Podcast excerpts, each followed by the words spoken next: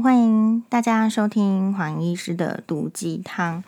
我们今天呢要跟这个大家呢介绍一本书。好，不过黄医师介绍书的方式呢，就是呃，其实蛮随性的。蛮随性的意思是，呃，我一定看完这本书，然后才来介绍。我是跟我今天要介绍的书呢是时报出版。哎，我们的心理师林翠芬老师呢的新书，也就是从说话洞察人心啊。这个书呢，就是我自己在之前几集里面，就是说我提到，我比较喜欢看有用的书，我不喜欢看，就是说可能也许没心情啦，或者是说生活受到了挑战比较多啦，我不并不真的一直在那边念唐诗三百首。好，有时候。呃，古人的生活方式会给你一些启发，但是时代的演进，现代是怎么样？你怎么样在现代的生活中呢，活得稍微比较能够理解哦，比较能够应对？这个还是需要有经验，或者是说已经有一些呃洞察的人来告诉我们。那我觉得林翠芬老师就是这样的存在。呃，我自己是你说心理的书呢，心理学哦，其实。这个在医学院里面，医学系的教育里面有一门课程是心理学，然后我们也会有上这个精神科的课。精神科的课呢很有趣，就是大家都喜欢，但是呢不见得就是每一个人最后都可以当精神科医师，就是他还是需要有一些特质的。所以呃，不论是心理师或者是精神科医师。哎，我都觉得蛮敬佩的，就是他愿意去分析这一些，哎，生活中可用的哦，也应该要分析的一些人际关系或是心理学，让我们知道啊。如果说在古代的话呢，事实上你就会听过有什么呃兵法，对不对？战国策。那如果在现代的话，哎，你到底要怎么样跟这个人应对哦？其实。哎，不管是亲人啦，不管是敌人啦，不管是朋友，其实有时候从他的这个说说出来的话，其实你不自觉的，你会一直去想他是什么意思，他是什么意思。所以我觉得这本书就是让大家比较有方向，或者是说你也可以去印证说你想的是不是？哎，大部分的的人的心理是这样。我一直觉得心理它是一个类似像统计出来的概念。也就是说，他就是一个一般的人，大致都这样。但是恐怕呢，也是会有一些例外哦。但是就是，哎，大部分的心理是差不多的。好，那从说话洞察人心这本书呢，我是在某一次跟翠芬老师录影的时候，他他就送给我了。好，然后呢，因为他这本书呢写的非常的仔细，所以这本书其实蛮大本的。蛮大本的意思就是，它比一般的书来的厚。真的，如果说只是要讲心理现象或是一个名词的话，你到底要怎么样解释到呃大众都能够懂呢？这本书事实上有这个四百一十四页总共，好，然后非常的呃仔细，我想一般的人自己看了也也就能够看得懂，或者是从中得到启发。它的内容哦，包括了第一个。第一大部分，了解说话风格与沟通类型，也就是会测验哦，你是属于哪一种说话风格？测验哪一种说话类型的人适合谈恋爱，或是哪一种说话类型的人难以沟通？然后第二个，说话是什么？就说出你自己的心里的意思，然后也有可能是要操纵人心。好，所以第二大部分就是操纵人心的说话类型，比如说哪一些话其实暗藏。罪恶感陷阱，或是挑拨离间的说话方式啊，或者是诶泼脏水、造谣、诽谤啊，就是诬陷的背后心理是什么？哪一些话算是在霸凌别人呢？煽动人心的说话方式是什么？啊，那或者是我们对酷爱批评的心态以及回应方式。然后第三个部分呢，也适合年轻人啊，或者是你有情人，情人之间常见的。说话方式也有一个测验，说你的管人指数多高啊？啊，或者是说将吃醋的质问换成，诶，我讯息沟通啊，并不是吃醋哦，是讯息沟通。然后，诶，第四大部分是各种不同人格特质的说话方式啊，比如说会抢功的人、爱泼冷水的人、背后议论的人、过度关心的长辈，他们这些人格或者喜欢套话、假传圣旨。好，换个说法，这样假设就说你要怎么样去诶理解有这些不同的人格特质，然后也有一些不同的说话方式。好，第五个部分呢，就是暗藏危险跟死亡讯息。哪一些话语透露暴力倾向？哪一些话就是透露了自我伤害的讯息，或者是甚至是一些呃致命杀机，或者是以威胁手段？哎，所以有时候这本书的这个重要性，或者是说它的功能性，在于说，第一个，你可能不知道你是哪一类的人；第二个，你可能不知道你正在采用的，比如说你可能是一个以威胁手段的人为。讲话的主力的人，你不知道，你看了有可能会知道。然后这边呢，也会有建议，就是说，哎，你可以换着说法，比如说把威胁转化成感受。好，四种正向引导语言，避免暴力行为。好，所以呢，这边这本书呢，就是有哎这个哎非很好的这个社会的意见领袖吴淡如作家的推荐序，也有。刘轩的推荐序都写得很好哦，很棒。所以也就是说，诶，这本翠芬老师的书呢，就是从一个人的说话语言要听出多重的心理线索。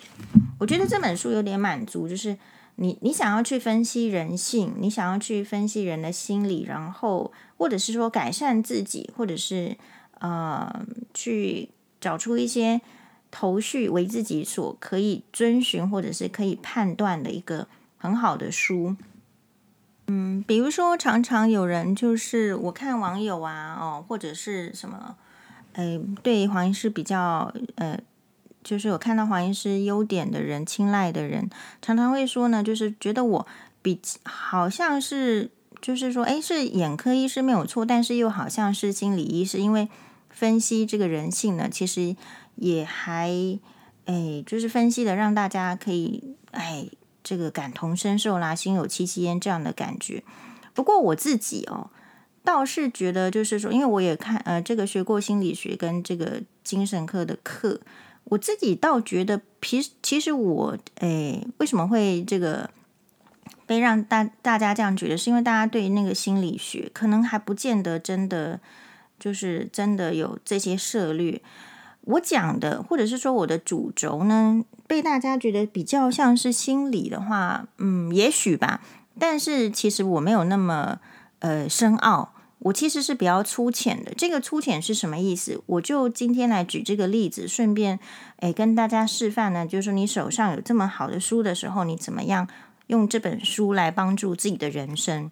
所以我之前才会一直说，其实书啊不用读的太多，那但是如果你只要读到可以帮助你的人生的书的话就够了，对不对？比如说像以前的这个这个武武这个武侠小说里面，其实他们难道真的练练了很多武功吗？不用啊，就是有一些基础的内力跟功力，后来只要再来一本《九阴真经》，人生就会变得不一样。我觉得大概是这样的道理。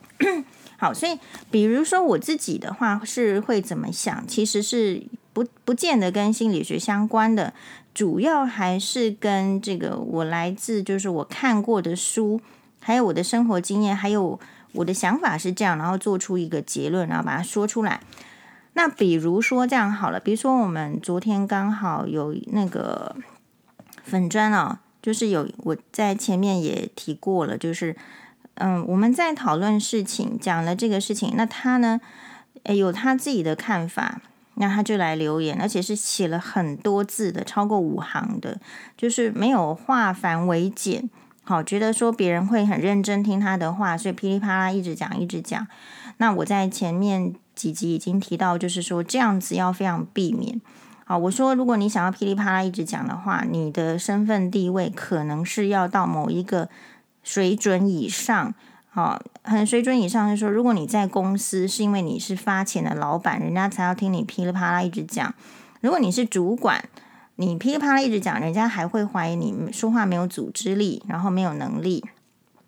所以呢，其实或者是说，呃，大家可能会听想要，如果诶美国总统啦，或者是俄罗斯总统，或是英国首相，或者是蔡英文总统，或者是习近平啊，这个领导人好了，这些人都不太可能噼里啪啦讲的时候，你觉得一般的人为什么要去听 噼里啪啦讲的人呢？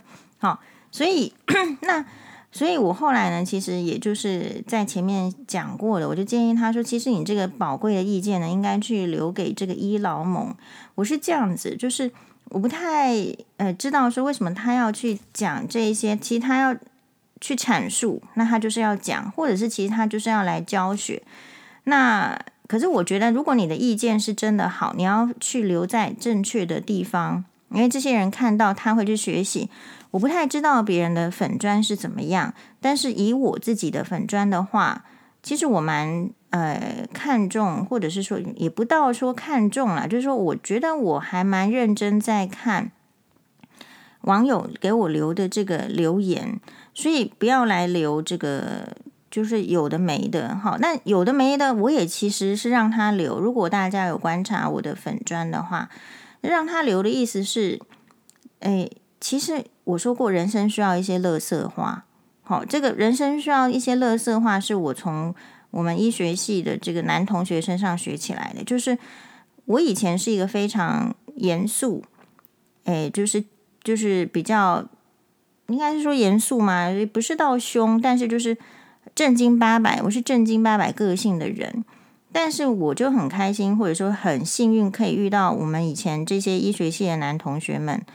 就是他们让我知道，就是说，人生呢，就是要讲一些乐色话，然后开心，然后笑起来，然后呵 呵放松心情嘛。所以你会发现，呃，其实我们粉专里面有一些男生是他是来讲乐色话的，但是他讲的很开心。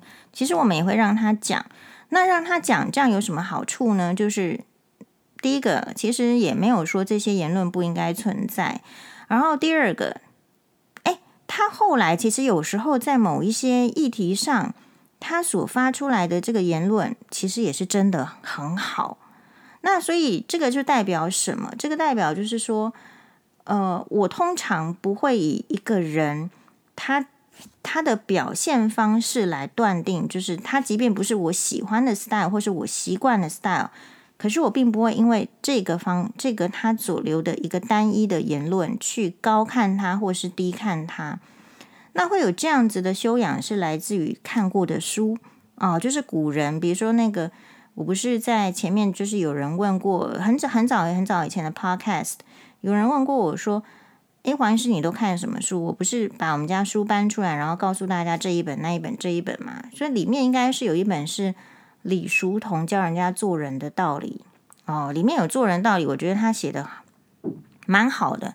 我们是尽可能趋向他所建议的，但不见得每一个都能够做到。但没关系，人生压力没有这么大，你只要做做得到一点两点，那都是很好的。好，所以其实我对于来留言的，而且其实来有留言的人，你知道的，就是其实我可以看得出来你是什么人，我看得出来你是什么水准。其实这只是大家并不去正视这个问题而已。你所讲出来的话，你所留的言，其实就会代表你的思想水准到某一个程度。所以以前的人是不是比较聪明，或者是说以前的人是不是在网络世界？以前的人不太敢随便讲话的。那以前主要是写信或者是沟通的时候呢？你看，如果呃写信的时候，你可以想很久，然后才写出一封信。那说话的话，就是应对，马上一秒出来了，一分钟就要出来的事情。所以以前的人，如果自己没有料，或者是说他真的没有思想，或者是说他怕攻击，或者是他怕伤害到别人，在说话上是很斟酌的。那现在这个网络社会，为什么就是说，好像大家都可以随便讲话，大家都随便这个闻之起舞的意思，是因为这一些讯息，这一些。这个头像，或者是说他代表的人民的背后，那个人你不知道是谁。好，那不知道是谁的时候呢，就可以借用这个语言的力量，或者是群体的力量，把自己拉高。可是我大概就是说，就是你说我看人呢，我是看，我就是看他可不可以用。他假如说太，然后我有一些基本判断人的标准，就是说思想水准不高，或者是语言程度不高，其实这也都没关系。这个跟他所习惯接触的人事人事物，还有他看的书、他看的节目，其实相当有关。我说过了嘛，就是因为我看看过这个苦林大哥跟苦林老师同台过，所以我每次都会觉得说，哎，就是我词汇是不行的，我词汇是太少。所以为什么说呃推荐大家看翠芬老师的这本《从说话洞察人心》？翠芬老师不单单只是一个心理专家而已，心理咨商师啊的这样子的有心理师的证书，推广心理学不以为力。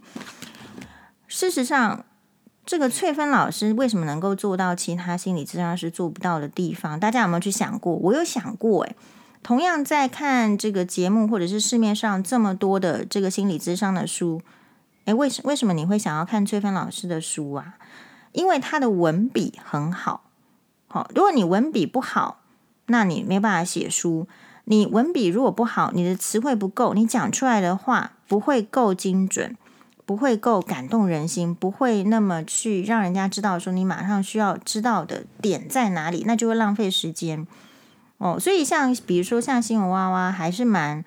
给大，因为它时间也比较久哦，就是一个半小时。然后，如果你真的要讲什么内容，你其实可能会有一些时间。但是这种电视上的时间哦，其实也跟一般你私下在讲话比起来，时间是很少的，所以是不能啰嗦的。好，所以。呃，我要讲的是翠芬老师，其实他的这个背景，他是有中文系背景的吼，所以就值得就是说大家在看的时候，你会觉得很流畅，你不会觉得说你只是在看什么心理的诶教学，并并不会这样。那这个就是另外一个好处。好，那所以诶，好分析起来的话，就是说，所以我的意思说，我先示范一下我我的看法通常是怎么样。然后呢，再从这个心理的书里面，我们学到什么？所以人生其实应该要有这两种。我自己认为啊，就我自己已经拥有一种的话，我也会想要拥有另外一种实力。比如说，好，那现在的人呢，你会不知道说他到底是什么心理的想法，他就来写了一堆之后呢，他我们都没说什么，我们是说啊，你就把你的宝贵意见哦，去留在什么什么，其实。我说的话是什么意思呢？在我来讲，就是就事论事，然后希望你有更好的发挥，就是如此而已。因为你留你你的意见假设很好，你你好像觉得自己很很棒的很好的意见，你留在我这儿其实不是那么全然有用。因为我看到他一直要写下去，好，所以我就告诉他，就是说，哎，你可以去留在这个伊劳蒙啊。好，不知道是不是这三个字刺激到他，还是怎么样？我认为就是说。那个器械应该要摆在哪里，就是摆在哪里、哦！我们要开什么刀，用什么零，用什么线绑这个、哦，去缝这个伤口，其实是就是应该要这样。好、所以我的人生的 training，人生的训练，不见得跟每个人都一样。所以我看到这样子的时候，我会说：哎，你去把你的这样宝贵的意见呢，留给这个伊伊劳蒙。我不太知道是不是有一些人，他会认为人家说宝贵的意见是说反话。可是显然他不见得是一个理解我的人。我的话呢，赞美的我就是赞美，批评的我就是批评。我不会应当批评的人，我去赞美他，因为我已经在前面的 podcast 也提过了。像我们这样子背景 level 的人，我们的讲话呢，就是要很实在，不要去影响别人对我们的信任度，因为这样子我们就会丧失很多机会，因为我们的人生机会已经跟别人比起来，相对是要少非常多了。好，那所以当我说你是宝贵意见的时候，我其实在我方呢，我就是哎，应该就是一个宝贵的意见。你有看到我写写别人来乱七八糟留言的，说是宝贵意见，然后你去怎样吗？其实没有嘛，对不对？好，但是我我在猜测，也许啦，但我不是他，好，是不是宝贵意见跟叫他去留在别的地方就刺激到他，还是说他有什么其他的想法？然后他就写了一堆之后呢，就写了。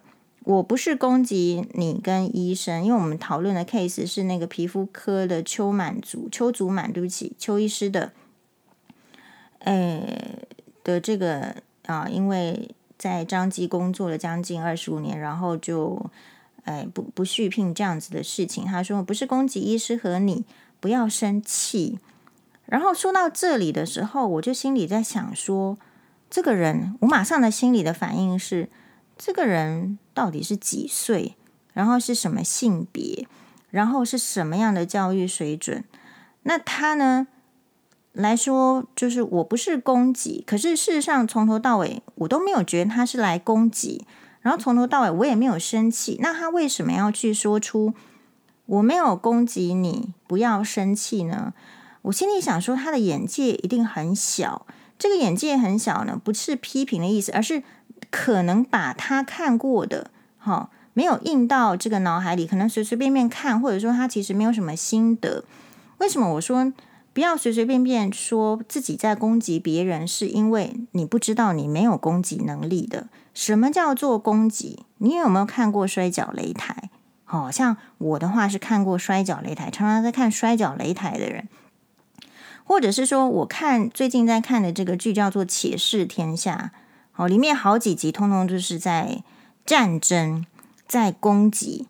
在这个敌军跟我军的一个对战，然后杀，然后拿着盾牌，然后拿着剑，好，然后杀过来，杀过去，然后还好盾牌，这个还有什么术，什么阵，这个是攻击，哦，所以我就想说，你又不是吸毒欧阳锋，你怎么能够说你在攻击人呢？所以不不能理解。所以，为什么你会觉得你在攻击别人？是因为你高看自己，你觉得你有能力攻击别人。可是，在别人看起来，不见得是攻击呢。哦，所以，呃，比如说，可能，然后再说，不要生气，好，不要生气。我想说，哎，所以这些人是什么意思？这些人是来跟你对话，然后对话完之后呢，他可能也许有意，也许无意，然后给你贴上标签。好，好像会有人就是说留言之后呢，然后就变成衍生出呃，是不是黄医师这样的人很容易喜欢跟人家吵架啦，或者是怎么样，常常受到攻击啦，所以因此常常生气。好，所以其实我们就是直球对决。直球对决的意思是说，看到前面我都觉得都让他留言呐，哦。但是其实如果有观察过我的话，我除了建议大家留五言五五行这个留言不要超过之外，因为练习人生是为了就是经由练习让自己更好的。也许也许不是呃留很多字啊，或者是留太多字，我觉得都是可以改善的。但是我就让他留了很多则，你会发现，即便是就是很好的网友或是怎么样哦。我也不太会让他们一直留一直留，我就是会删文，我会告诉他说适可而止。为什么？因为这个是我认为我身为版主应该要具备的管理能力。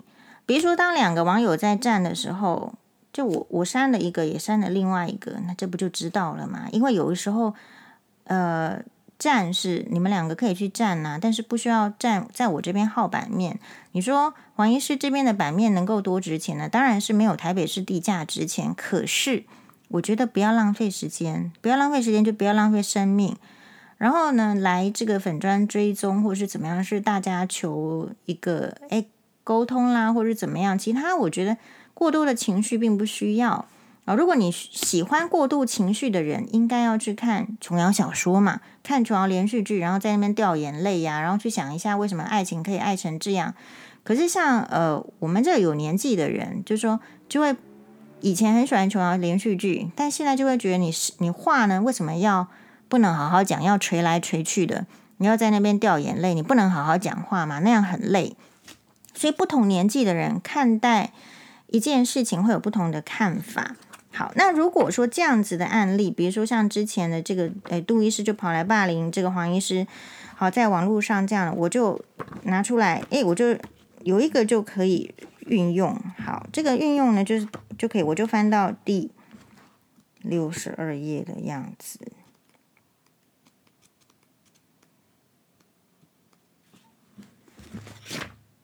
等一下哦，找一下。崔芬老师的书第两百零二页也有网络中酸民的心理。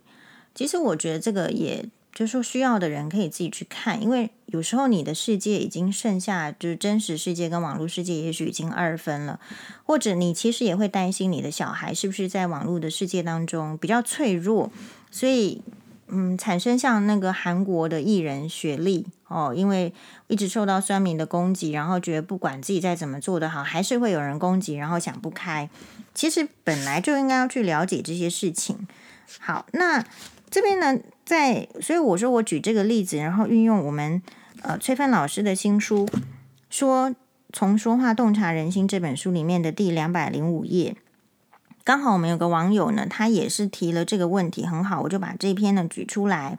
泼脏水、造谣、诽谤、污蔑的背后心理，好，泼脏水、造谣、诽谤、污蔑的背后心理，好，比如说她是个个性，她是个性经验丰富的随便女孩，都是已婚人妻，还勾引别人，她会爬到现代的位置。全都是靠出卖身体得到的，散布谣言哦，他已经确诊新冠肺炎，还到处乱跑，传染给别人。我先全部呢，就是念念出来，但我就是说不是念全全篇啦，我就是找这一篇呢来跟大家介绍。上面这些话听过或说过吗？如果有的话，就代表有人可能正在造谣、污蔑、泼人脏水。最好谣言止于智者，避免跟着传播脏水。被别人泼脏水或是造谣、诽啊这个诽谤、污蔑呢，对心理造成的破坏力都是巨大而强烈的。很多人会出现急性压力的身心反应，常见的是脑中不断的浮现被造谣的语言，以致无法入睡。也有人会焦虑到头昏头痛。有人想到被人泼脏水，就会觉得胸闷、心跳加快、呼吸喘不过气。长期处在精神压力过大的状况下，也可能会转变成忧郁、焦虑、恐惧、恐慌等身心状况。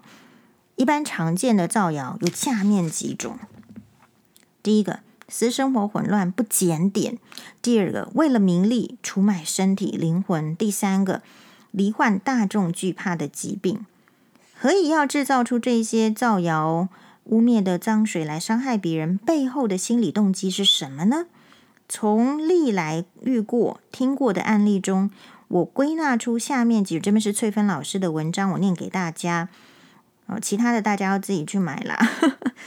翠芬老师没有拜托我给他那个啦，哈，就是我就是刚好遇到事情，然后我举例啊，我用用给大家看。我归纳出下面几种常见的泼人脏水的背后心理：嫉妒心理，见不得别人好，泼脏水哦，毁坏对方的名誉。呃，然后渴望被关注的心理，泼脏水让亲人讨厌对方。这个故事，翠芬老师在呃《青蛙》里面也有提过。她有个很好的朋友，然后嫁到这个就是美国很有钱的人家，然后呢，她。婚后事实上是就是已经放弃了高薪的工作，跟这个婆婆住在一起。只要是先生在家的时候，这个婆婆就会对她很好。可是呢，如果说她跟这个婆婆呢是单独在家的时候，就会用很严厉命令的口气叫她做这儿做那。所以呢。呃，当这个朋友想要为自己解释说明的时候，先生就会说：“我相信妈妈，我妈妈不是你说的那样子，我妈不会骗我，妈妈非常温柔，对所有人都很好。”所以长期呢得不到先生的信任，朋友开始无法入睡啊，就是崔芬老师的朋友在这篇里面，每天都过得战战兢兢，战战兢兢，不知道又会泼被泼什么言语脏水。好。那第三个是报复心理，泼脏水让大家远离对方。好，第四个是期望被按赞的心理，泼脏水、泼人脏水增加点阅率。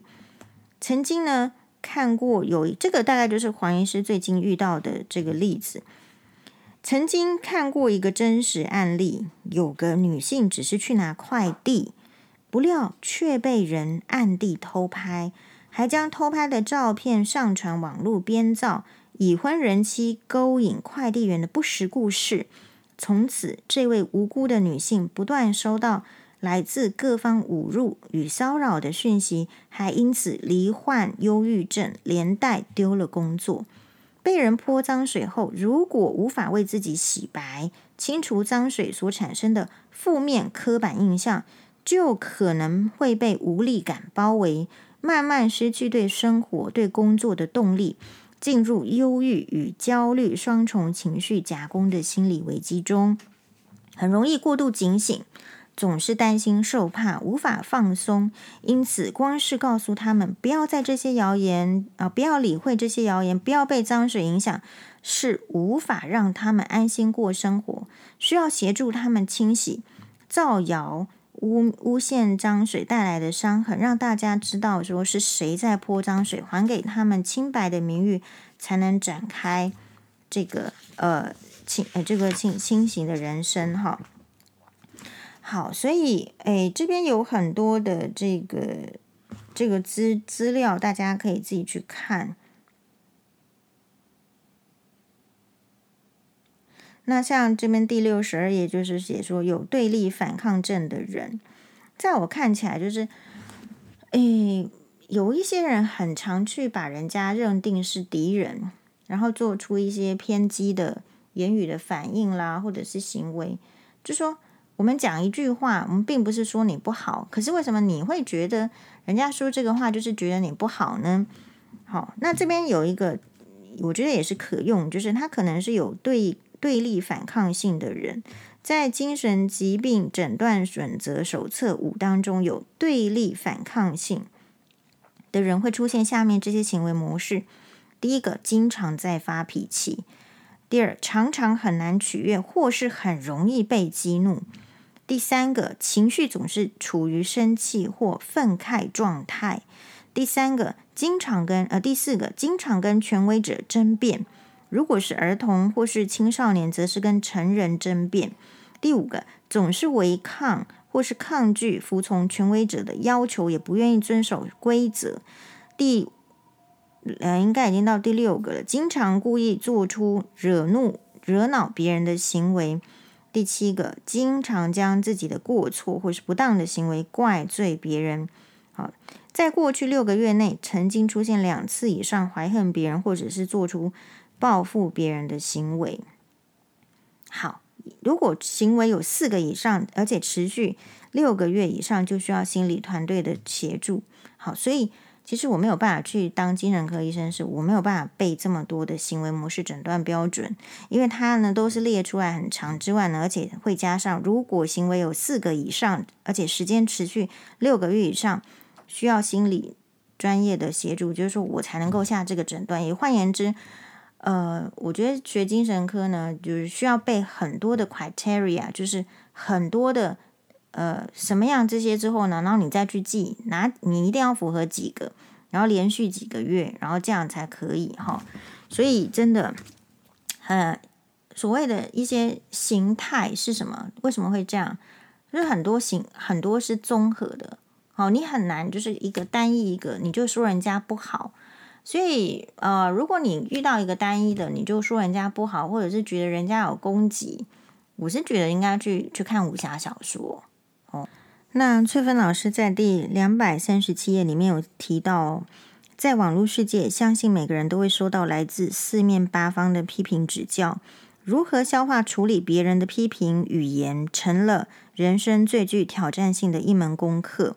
不仅可以让我们了解人性，更能帮助我们修炼身心。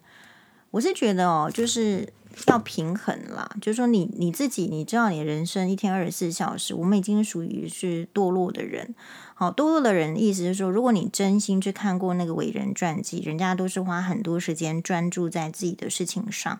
那网络上的事情，其实本来就属于，就是很很浮泛的，很很表面的，比如说。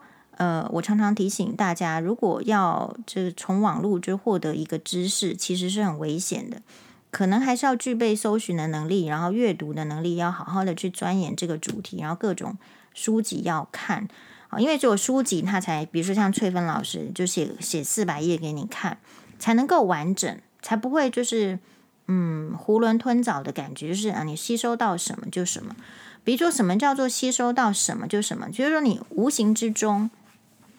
你会被一篇单独的文章所制约了，所以比如说像我现在看新闻哦，那可能也是因为我们现在就是有这样子的意识，就我其实特别小心的，嗯，比如说在看这个新闻的时候，我会同时看不同立场的人的新闻。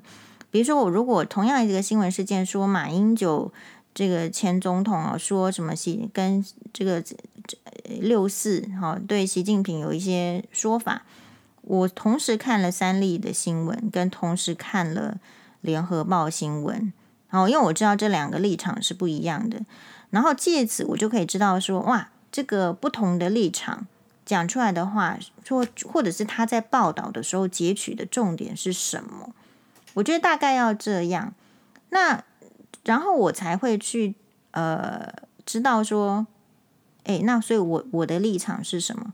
比如说我在看那则那个新闻的时候，我的第一个想法就是说，就是很想要建议取消那个马英九的。卸任总统优待礼遇，我觉得这个比较实际。所以，如果你会发现我不太浪费时间在有的没的身上，我是说，可不可以做出一点时机来，一点事情来？就是说，一定是日子过得太好，然后才可以，就是说比较不站在台湾的立场，然后站在中国的立场，这一定是日子过得比较好嘛，对吧？然后第二个，可是，哎，我也会站在这个马英九的立场，就是说。因为我看的时候，给我的感受，每个人感受不一样。我的感受就是，我觉得他可能就是一个比较吝啬的人。因为我觉得重点不是在于他不能称赞习近平，而是如果他可以称赞习近平的话，那他为什么不能称赞蔡英文呢？好，所以就发出这个问题之后，接下来我就会就会自自问自答了。那所以为什么这个人可以称赞习近平，而不能称赞蔡英文？因为可能有这个，你知道有敌人有朋友这件事情嘛，所以可能他跟习近平也许是比较喜，他比较喜欢习近平，他不是那么喜欢蔡英文的。哦，我们对于我们不喜欢的人，我们就不会不会称赞，对，就是这个就是很，就是黄医师在运用人性在看就是这样。好，然后在第三个，可是同时我也会看到这个三立还是什么自由时报的，anyway，这这个对我来说这两个体系很像啊。然后就是说什么可能某某党的人说这个马英九前总统是不是割呃割眼袋，然后割坏脑袋？可是其实我看到这句话的时候蛮震惊的，因为我觉得这句话事实上就是霸凌。好，就是说。嗯，呃，可是他可能没有意识到，而且我觉得他没有意识到说，当他说出这句话的时候，我也会怀疑他的脑袋能不能用。好，因为其实眼袋的位置跟脑的位置很远，你这个人为什么会落到去把这两者牵扯在一起？这个其实是有点霸凌了，这个就是网络语言的霸凌，而你你不知道这个是霸凌，或者是因为有支持者，支持者赞成你这样的霸凌，然后。呃，一般的民众，我不知道心里支不支持这样子的霸凌，但是可能或者是无感，或者是常见，好常见批评这个人的头脑。那我个人是觉得是这样，你有没有你有没有觉得你你很少看到我去批评别人的头脑？哦，因为什么？因为我觉得我如果要真的要批评别人头脑之前，我得先证明我比人家厉害，我比人家聪明。可是这一点是很难证明的。然后还有。就算你现在比人家聪明，比人家厉害，你会不会有一天变得不聪明、不厉害呢？也是有可能，因为这个世界上有一种疾病叫做失智症，好，或者是像这个失智症，你像这个真的叱咤风云一时的柴契尔夫人，没有失智症吗？有啊，会失智症啊。哦，然后其实像雷根总统，就是做连任两任的美国总统，做得很好的。哦，就是脑子很好的人，他后来能够一直保持很清晰吗？不行，因为人会生病。所以如果说人会生病，脑脑子会变的时候，那你现在好，你应该把好的脑子去用在，不然你就去把这个马英九总统的，你去研究看看啊，是不是可以把他的这个礼遇取消啊，少一点。少一点这个退休金啊，对不对？好，想到我们医师连退休金都没有的话，那人家这个或者或者是说做了二十五年，差十天可以退休，结果这退休金不知道跑去哪的时候，可是人家是是很轻松的，可以一直坐领这个退休金的。如果从这一点上来讲，是不是应该同时去想说，那样的人，反正他也不站在台湾立场，为什么要这么多台湾的薪资？呃，那个民脂民膏，不是说啦，也不算民脂民膏，就是纳税的钱去负担他，然后让他过得很好。其他靠自己不是也可以过得很好吗？那反过来说，就是很多人的退休金的这个问题，是不是可以考虑一下？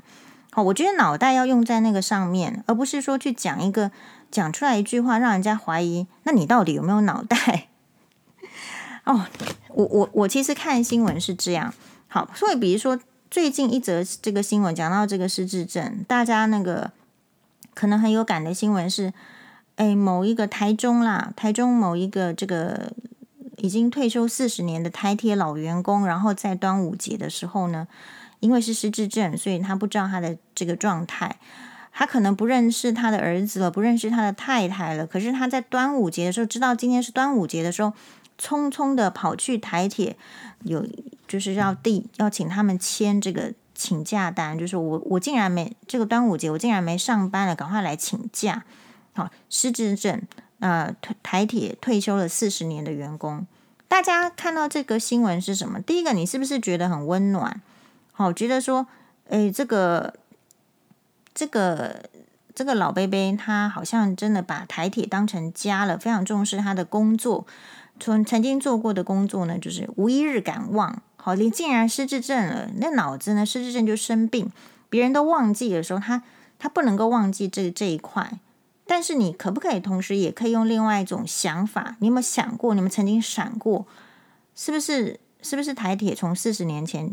就虐待员工了，就算就算连端午节这种连假就不给人家休啊，会不会是这样？好，所以你会不会有第二种想法？事实上也是在于，呃，你要训练自己。好，那你如果都只有一种单一感受，或者是说，哎，只有你你习惯是正，或是习惯是反，我觉得都蛮危险的。好，然后再来就是说，可能再提醒大家哦，这个这个网络上，因为我也是蛮震惊的，就是有人来比较说，哦，这个粉丝的数目啊，或者是按赞，或是这一篇的留言按赞，或者是怎么样，好去比较这个事情。其实我会觉得，就是因为比较这些事情，所以人生会没有办法有成就，因为你你在意的事情是很小的事情。为什么我说呢？这个我不是很在意，到底呃，这个粉砖有多少人数，或者是说到底有多少人按赞？是第一个，我从来不花钱去广告。好，那我也从来不花钱去这个买什么什么粉丝数，因为因为这个已经之前就讨论过了。你看到的这个粉丝数或者是按赞数，有可能是可以购买的啊，有可能是可以购买的。所以为什么有人还不知道这件事情，还会去需要比较这件事情？就就蛮值得玩味，就是大家都知道的网络的生态，你不知道。然后第二个，这个代表什么？代表这个人太年轻。太年轻的意思是说，他可能年纪上不是真的年轻，但是他的经历、他的历练很嫩。为什么会去在意说人家有没有给你按赞，或者是说为什么会去在意人家有没有给你留言？像我的话呢，就是很早就是，也许我自己做人就是这样，我就是没有要讨好谁的。那你要想哦，如果这个人他是因为你喜欢你说的话是他喜欢的，他才喜欢你，然后你说的话呢是这个他不喜欢的，他就不喜欢你。其实那种人没有什么用的，在人生中绝对没有什么用的啊，就是他只是求自己的愉快啦、舒服。那这种人没有什么用的话，其实你跟他有太多连接，其实也不会有什么用。这个就是我。一直以来我在看人是这样，那为什么这个概念很重要？是因为你不可以人云亦云，你不可以呃，就是人家讲的是你喜欢的，你就喜欢他；人家讲你不喜欢的，你就不喜欢他。这个是一个蛮难的修炼，可大家可能会忽略，因为同温层比较愉快。可是其实我比较没有在同温层哦，哦，我没有在同温层的意思是。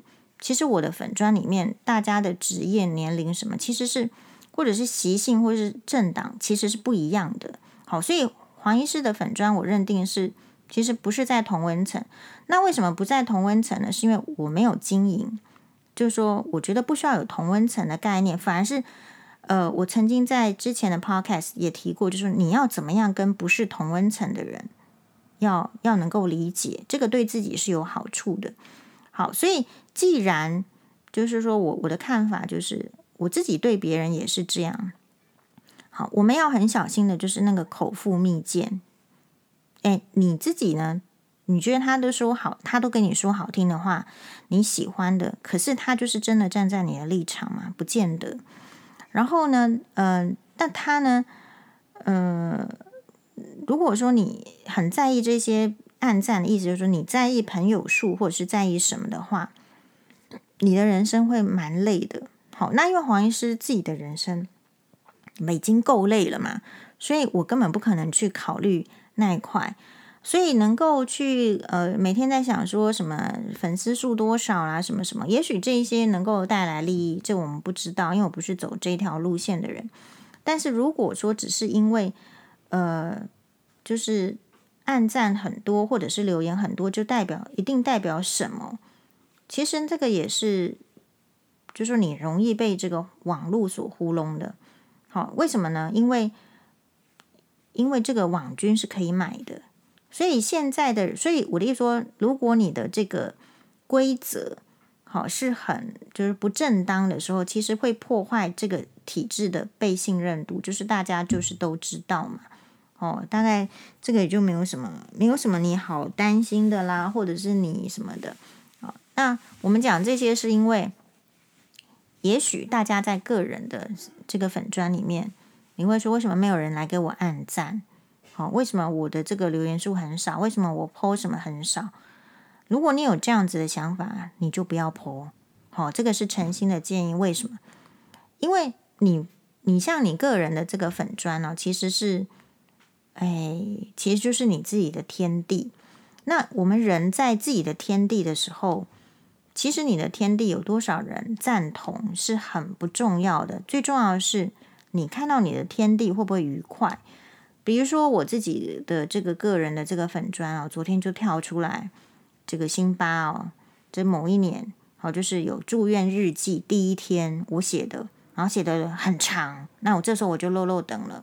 好，那为什么？因为这是我的私人的粉砖，然后我看了就很感动，然后里面也有提到真的发烧到四十四十度以上，然后在急诊等着要塞屁股，结果就。就抽筋了，就发作了，我就赶快抱着辛巴冲进去急诊里面，好，请他们赶快要止这个这个这个抽筋。好，那这个事情在我的脑海里我已经忘记了。好，那所以这个事情，所以也许那一些不能够站在这个儿童的立场，不一定是有小孩哦，他可能有小孩，他也忘记了，他小孩也曾经受过这样子的煎熬，他曾经受过这样的煎熬。我今天如果没有看到我写的辛巴日这个住院日志第一天，然后就写说在急诊啊，又就打不上这个这个 IV 呀、然后辛巴已经这样，然后我又联联络这个辛巴以前住的加护病房的护理师，拜托他们说可不可以帮辛巴打啊？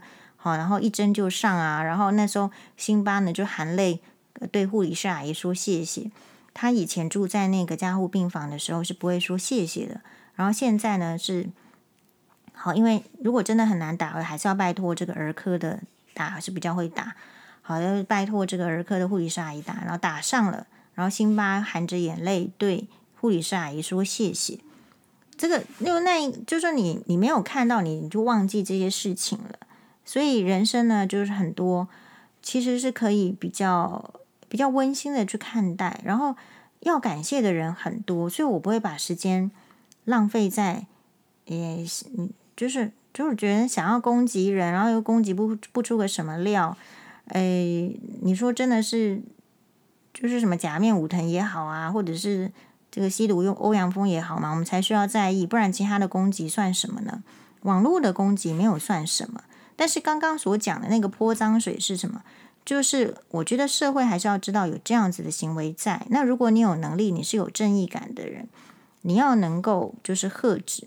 所以我觉得杜医师他还能够做这样的行为，是我非常的 shock 的。